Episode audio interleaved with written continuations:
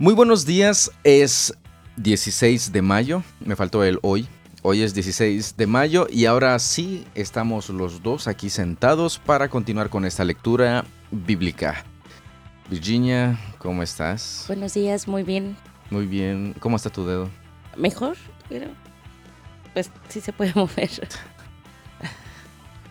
Virginia es gatillera. ¿Verdad? Espero que no. No, yo también espero que no.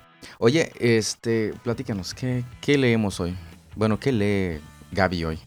Eh, vamos a, bueno, va a leer números 25, Salmo 68, Isaías 15 y Primera de Pedro 3.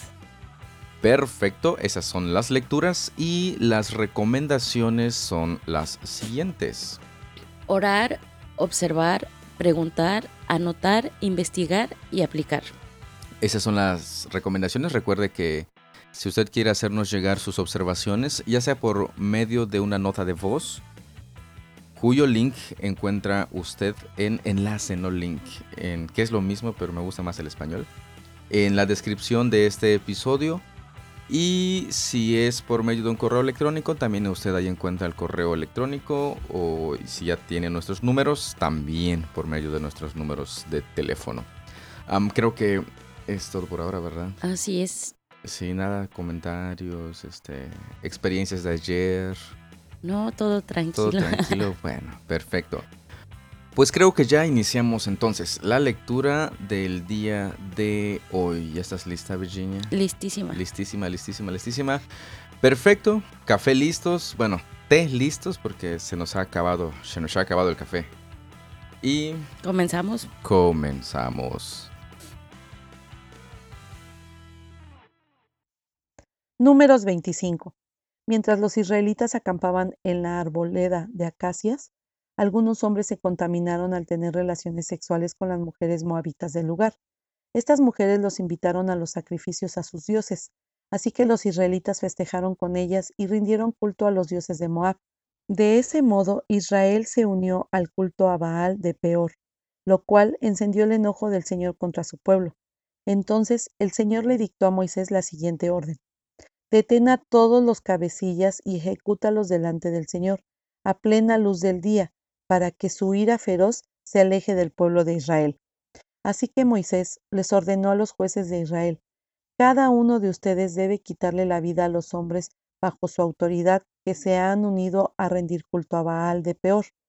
En ese momento, mientras todos lloraban a la entrada del tabernáculo, un israelita llevó a un madianita a su carpa ante los ojos de Moisés y de todo el pueblo. Cuando Fines, hijo de Eleazar y nieto del sacerdote Aarón, los vio, se levantó de un salto y salió de la asamblea. Fue y tomó una lanza, y corrió detrás del hombre hasta su carpa. Con la lanza, Fines atravesó el cuerpo del hombre y perforó hasta el estómago de la mujer. Entonces se detuvo la plaga contra los israelitas, pero ya habían muerto veinticuatro mil personas. Así que el Señor le dijo a Moisés, Fines, hijo de Eleazar y nieto del sacerdote Aarón, alejo mi enojo de los israelitas porque demostró entre ellos el mismo celo que yo. Así que dejé de destruir a todo Israel, como pensaba hacerlo a causa del enojo de mi celo. Ahora dile que establezco con él mi especial pacto de paz, por medio del cual doy a él y a sus descendientes el derecho perpetuo al sacerdocio, pues en su celo por mí, su Dios, purificó al pueblo de Israel y los hizo justos ante mí. El israelita que murió con la Madianita se llamaba Sinri, hijo de Salu, jefe de una familia de la tribu de Simeón. La mujer se llamaba Cosbi, hija de Sur, jefe de un clan madianita. Entonces el Señor le dijo a Moisés, ataca a los madianitas y destruyelos, porque les agredieron con artimañas y los engañaron para que rindieran culto a Baal de peor y también por causa de Cosbi, hija de un jefe madianita que murió durante la plaga debido a lo que ocurrió en Peor. Y según el relato, al parecer ahora las cosas se estaban poniendo mal o peor con estos israelitas. Recuerden lo que habían dicho antes, nos hubiéramos quedado en Egipto, nos hubiéramos muerto aquí en el desierto. Bueno, el Señor les concedió lo que les lo que ellos deseaban. Pero en este caso, pues estaban prácticamente abandonando a Dios al rendirle al a culto a los dioses de Moab. a estar presentes para presentar estos sacrificios y festejar este sacrificios a estos dioses de Moab. ¿Y por qué? Pues porque fueron seducidos cruelmente, pero ellos se dejaron seducir. Salmo 68. Levántate, oh Dios, y dispersa a tus enemigos, que todos los que odian a Dios corran por sus vidas. Sóplalos y disípalos como si fueran humo, derrítelos como la cera en el fuego, que los malvados perezcan en la presencia de Dios, pero que los justos se alegren, que se gocen en la presencia de Dios, que estén llenos de alegría. Canten alabanzas a Dios y a su nombre, canten alabanzas en alta voz al que cabalga sobre las nubes. Su nombre es el Señor. Alégrense en su presencia. Padre de los huérfanos, defensor de las viudas, este es Dios, y su morada es santa. Dios ubica a los solitarios en familia, pone en libertad a los prisioneros y los llena de alegría, pero a los rebeldes los hace vivir en una tierra abrasada por el sol. Oh Dios, cuando sacaste a tu pueblo de Egipto, cuando marchaste a través de las áridas tierras baldías, la tierra tembló y los cielos derramaron lluvia raudales delante de ti, el Dios de Sinaí, delante de Dios, el Dios de Israel. Enviaste lluvia en abundancia, oh Dios, para refrescar la tierra agotada. Finalmente, allí se estableció tu pueblo, y con una abundante cosecha, oh Dios, proveíste para tu pueblo necesitado. El Señor da la palabra, y un gran ejército trae las buenas noticias. Los reyes enemigos y sus ejércitos huyen, mientras las mujeres de Israel reparten el botín. Hasta los que vivían entre los rediles encontraron tesoro, palomas con alas de plata y plumas de oro. El Todopoderoso esparció a los reyes enemigos como una tormenta de nieve que sopla en el monte Salmón. Las montañas de Bazán son majestuosas, con muchas cumbres, altas que llegan al cielo. Oh, montañas espinadas, ¿por qué miran con envidia al monte Sión, donde Dios decidió vivir, donde el Señor vivirá para siempre? Rodeado de incontables millares de carros de guerra, el Señor llegó al monte Sinaí y entró en su santuario. Cuando ascendiste a las alturas, llevaste a una multitud de cautivos, recibiste regalos de la gente, incluso de quienes se rebelaron contra ti. Ahora el Señor Dios vivirá allí, en medio de nosotros. Alaben al Señor, alaben a Dios nuestro Salvador, pues cada día nos lleva en sus brazos. Nuestro Dios es un Dios que salva, el soberano Señor nos rescata de la muerte, pero Dios aplastará las cabezas de sus enemigos, aplastará los cráneos de los que aman sus caminos perversos. El Señor dice, haré descender a mis enemigos desde Bazán, los levantaré desde las profundidades del mar. Ustedes, pueblo mío, se lavarán los pies en la sangre de ellos, y hasta los perros tendrán su porción. Ya se asoma tu procesión, oh Dios, la procesión de mi Dios y mi Rey mientras Él entra en el santuario. Los cantores van delante, los músicos van detrás, en medio hay jovencitas que tocan pandaretas. Alaben a Dios todos los del pueblo de Israel, alaben al Señor, la fuente de vida de Israel. Miren, la pequeña tribu de Benjamín va al frente, le sigue una gran multitud de gobernantes de Judá, y todos los gobernantes de Zabulón y Neftalí. Oh Dios, haz que tu poder se presente, despliega tu poder, oh Dios, como lo has hecho en el pasado. Los reyes de la tierra traen tributo a tu templo en Jerusalén. Reprende a estas naciones enemigas, a estos animales salvajes que acechan entre los juncos, a esta manada de toros en medio de los becerros más débiles. Hazlos traer barras de plata como humilde tributo. Dispersa las naciones que se deleitan en la guerra. Que Egipto venga con regalos de metales preciosos. Que Etiopía se incline en sumisión a Dios. Canten a Dios reinos de la tierra. Canten alabanzas al Señor. Canten al que cabalga por los cielos antiguos. Su poderosa voz truena desde los cielos. Cuéntenles a todos acerca del poder de Dios, su majestad brilla sobre Israel. Su fuerza es poderosa en los cielos. Dios es imponente en su santuario. El Dios de Israel le da poder y fuerza a su pueblo. Alabado sea Dios.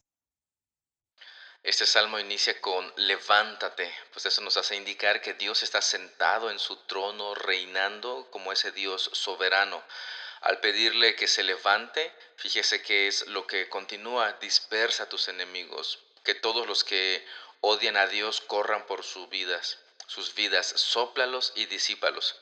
O sea, se levanta para emitir juicio, para prepararse para derrotar a todos sus enemigos. Posteriormente, el salmista dice que pide que canten alabanzas a Dios, a su nombre, y posteriormente muestra todo lo que Dios ha hecho. Ante su majestad, ante su poder, este, la tierra tiembla, los cielos derraman lluvia, raudales, este, recuerda el momento en el que Dios sacó a, a su pueblo de Egipto y nos muestra mucho, mucho de lo que Dios es. Esas alabanzas son las alabanzas que tanto usted como yo debemos estar dando a nuestro Dios siempre, a lo largo de nuestra vida y a cada momento y por medio de nuestro diario vivir. Isaías 15. Recibí este mensaje acerca de Moab. En una sola noche será reducido a escombros el pueblo de Ash y la ciudad de Kir destruida. Tu pueblo irá al templo de Dibón para lamentarse. Ellos irán a sus santuarios sagrados para llorar. Gemirán por la suerte de Nebo y de Medeba, y en su angustia se repararán la cabeza y se cortarán la barba. Vagarán por las calles vestidos de tela áspera. De cada hogar y plaza pública saldrá el sonido de gemidos. Los habitantes de Esbón y de Eleale gritarán. Sus voces se oirán hasta en Gaasa. Los guerreros más valientes de Moab gritarán de terror, se paralizarán de terror. Mi corazón llorará por Moab. Su pueblo huye a Soar y a Eglat. Selishaya sube llorando por el camino a Luit. Se pueden oír sus gritos de angustia a lo largo del camino a Oronaim. Hasta las aguas de Nimri se secaron. Las ribieras cubiertas de hierba se quemaron. Desaparecieron las plantas tiernas. No queda nada verde. La gente toma sus posesiones y las carga a través del barranco de los sauces. Se oye un grito de angustia por la tierra de Moab, desde un extremo hasta el otro, desde Glaim hasta Beer Elim. El arroyo cercano a Dibón corre rojo por la sangre, pero todavía no ha terminado con Dibón. Los leones cazarán a las sobrevivientes, tanto a los que traten de escapar como a los que se queden atrás.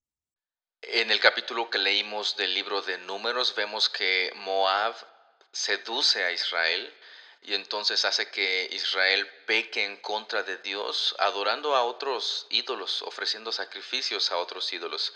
Y en ese capítulo de Isaías vemos cómo el juicio de Dios viene en contra de Moab.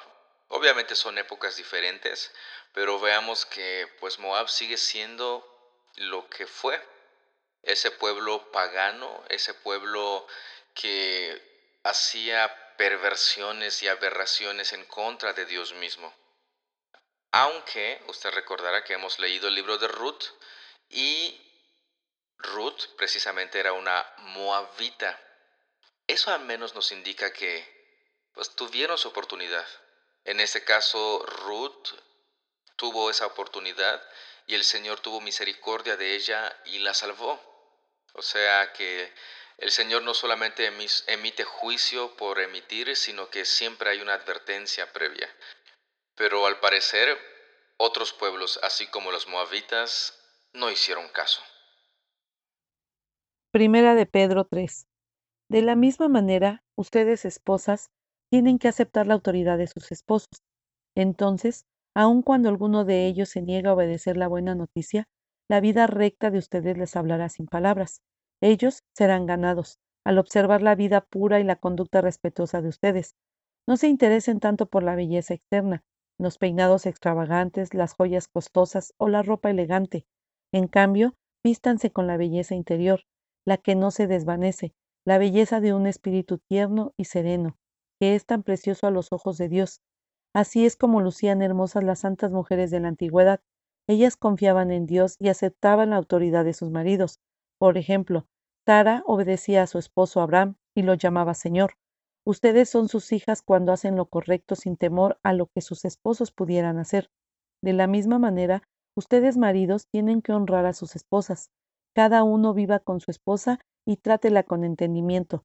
Ella podrá ser más débil, pero participa por igual del regalo de la vida nueva que Dios le ha dado trátala como es debido, para que nada estorbe tus oraciones. Por último, todos deben ser de un mismo parecer. Compadézcanse unos a otros, ámense como hermanos y hermanas, sean de buen corazón y mantengan una actitud humilde. No paguen mal por mal, no respondan con insultos cuando la gente los insulte. Por el contrario, contesten con una bendición. A esto los ha llamado Dios, y Él los bendecirá por hacerlo. Pues las escrituras dicen, si quieres disfrutar de la vida y ver muchos días felices, refrena tu lengua de hablar el mal y tus labios de decir mentiras. Apártate del mal y haz el bien. Busca la paz y esfuérzate por mantenerla. Los ojos del Señor están sobre los que hacen lo bueno, y sus oídos están abiertos a sus oraciones, pero el Señor aparta su rostro de los que hacen lo malo. Ahora bien, ¿quién querrá hacerles daño si ustedes están deseosos de hacer el bien? Pero aun si sufren por hacer lo correcto, Dios va a recompensarlos. Así que no se preocupen ni tengan miedo de las amenazas. En cambio, adoren a Cristo como el Señor de su vida. Si alguien les pregunta acerca de la esperanza cristiana que tienen, estén siempre preparados para dar una explicación, pero háganlo con humildad y respeto. Mantengan siempre limpia la conciencia. Entonces, si la gente habla en contra de ustedes, será avergonzada a ver la vida recta que llevan porque pertenecen a Cristo. Recuerden que es mejor sufrir por hacer el bien, si eso es lo que Dios quiere, que sufrir por hacer el mal. Cristo sufrió por nuestros pecados una sola vez y para siempre. Él nunca pecó. En cambio, murió por los pecados para llevarlos a salvo con Dios. Sufrió la muerte física, pero volvió a la vida en el Espíritu.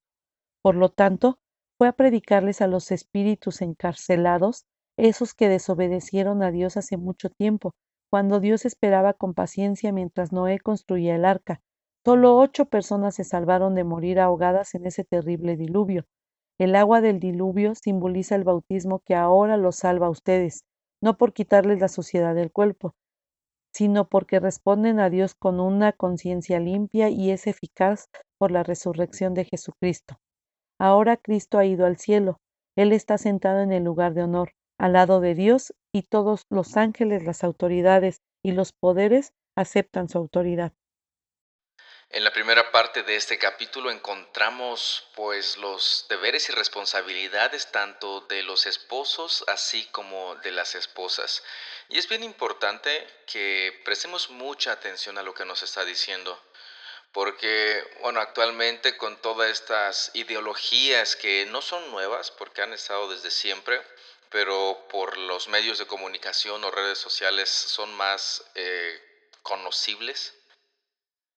Es bastante pertinente que, que prestemos mucha atención a esto, qué es lo que el Señor nos está diciendo a los esposos y a las esposas y los deberes también de todos los cristianos, todo lo que, lo que hemos de, de hacer. Y también una, una, advertencia sobre el sufrir bien. Dice, es mejor sufrir haciendo el bien que sufrir pues haciendo el mal, obvia, obviamente. Posteriormente, a partir del verso 18, hay uno de los textos más polémicos que encontramos sobre si el Señor descendió a los infiernos o qué es lo que está diciendo aquí, o este, respecto a, a los, los espíritus encarcelados, si se refiere a demonios, o son personas que están en el infierno y cuando Jesús murió descendió para predicarles, pero ¿a qué, qué, es, qué es lo que significa todo esto? Es una, un pasaje y un texto bastante interesante, no muy claro, y hay bastantes posturas respecto a esto. Obviamente yo tengo mi propia postura y en este texto hice una exégesis para un trabajo en el seminario y pues llegué a mi conclusión, pero, pero hay bastantes este, interpretaciones respecto a esto y es bien interesante, bien interesante. Pues ya concluimos la lectura del día de hoy. Bueno, ya concluyó Gabriela la, lectura del día de hoy. Bueno, pero también nosotros leímos. Claro, claro. Este, Vixi. El comentario en la voz de Vicky Arce. Ah, bastante interesante, pero bueno, en sí toda la Biblia cuando la vamos estudiando y la vamos entendiendo, prácticamente todo es bastante interesante y no muy interesante porque, ay, qué interesante, sino porque nos va enseñando y nos va mostrando esa a verdad. ver, a ver, a ver.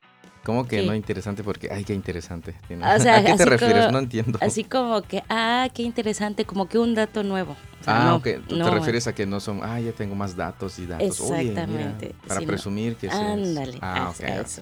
Ah. Bueno, regreso a, donde voy porque si no nos extendemos. En el versículo 16, digo 10 de Primera de Pedro 3, Dice, si quieres disfrutar de la vida y ver muchos días felices, refrena tu lengua de hablar el mal y tus labios de decir mentiras. Apártate del mal y haz el bien. Busca la paz y esfuérzate por mantenerla.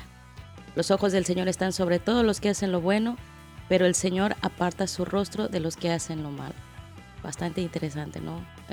todos, todos los libros ah, anteriores siempre nos hablaban, ¿no? De hacer lo bueno, de ayudar a nuestro prójimo, de hacer las cosas bien y eso va conforme al Evangelio. Mientras vamos aprendiendo, vamos haciendo esto. Y si realmente decimos que conocemos al Señor, pues este debe ser nuestro estilo de vida, ¿no? Resumido en tres versículos. Sí, es la respuesta o la manera en cómo respondemos a, ese evangelio, al temor de Dios que pues debemos de, tener en nuestra vida. Y así es precisamente. Bastantes cosas prácticas y, y necesarias e importantes para nuestra vida. Ahora, cuando dice si quieres disfrutar de la vida y ver muchos días felices, refrena, tu lengua de hablar el mal y tus labios de, decir mentiras, pues es una manera en la que no paguemos mal por mal, nos lo dice en el versículo anterior. O sea, no, no lo hagamos de esa manera. Si alguien está arremetiendo en contra de nosotros, anteriormente, bueno, posteriormente habla de sufrir bien, pues no, no seamos vengativos prácticamente. Y esa es una manera en cómo nos recuerda que, pues, ¿Para qué? ¿Para qué hacerlo? El Señor ha, hecho todo a nuestro favor. Si Él nos ha perdonado, pues ¿por qué nosotros no perdonar de esa manera? Es una respuesta al Evangelio. Esto, esto que estamos viendo eh, aquí. ¿Algo más, Virginia? No, eso es todo. Eso es todo. Sí. ¿Segura? Sí. Solo nos leíste los versículos, no nos comentaste algo. Ay, sí comenté. no, es cierto. Está bien, está bien. Este, pues de esta manera concluimos el día de hoy. si usted tiene observaciones y preguntas que quiere enviárnoslo, puede hacerlo a través del enlace que está en la descripción de este episodio. Y pues nada más me resta agradecerle por su tiempo, por su atención. Dios lo bendiga, la bendiga, cuídese un montón y nos estamos escuchando el día de mañana. Hasta mañana. Hasta mañana. Hasta luego.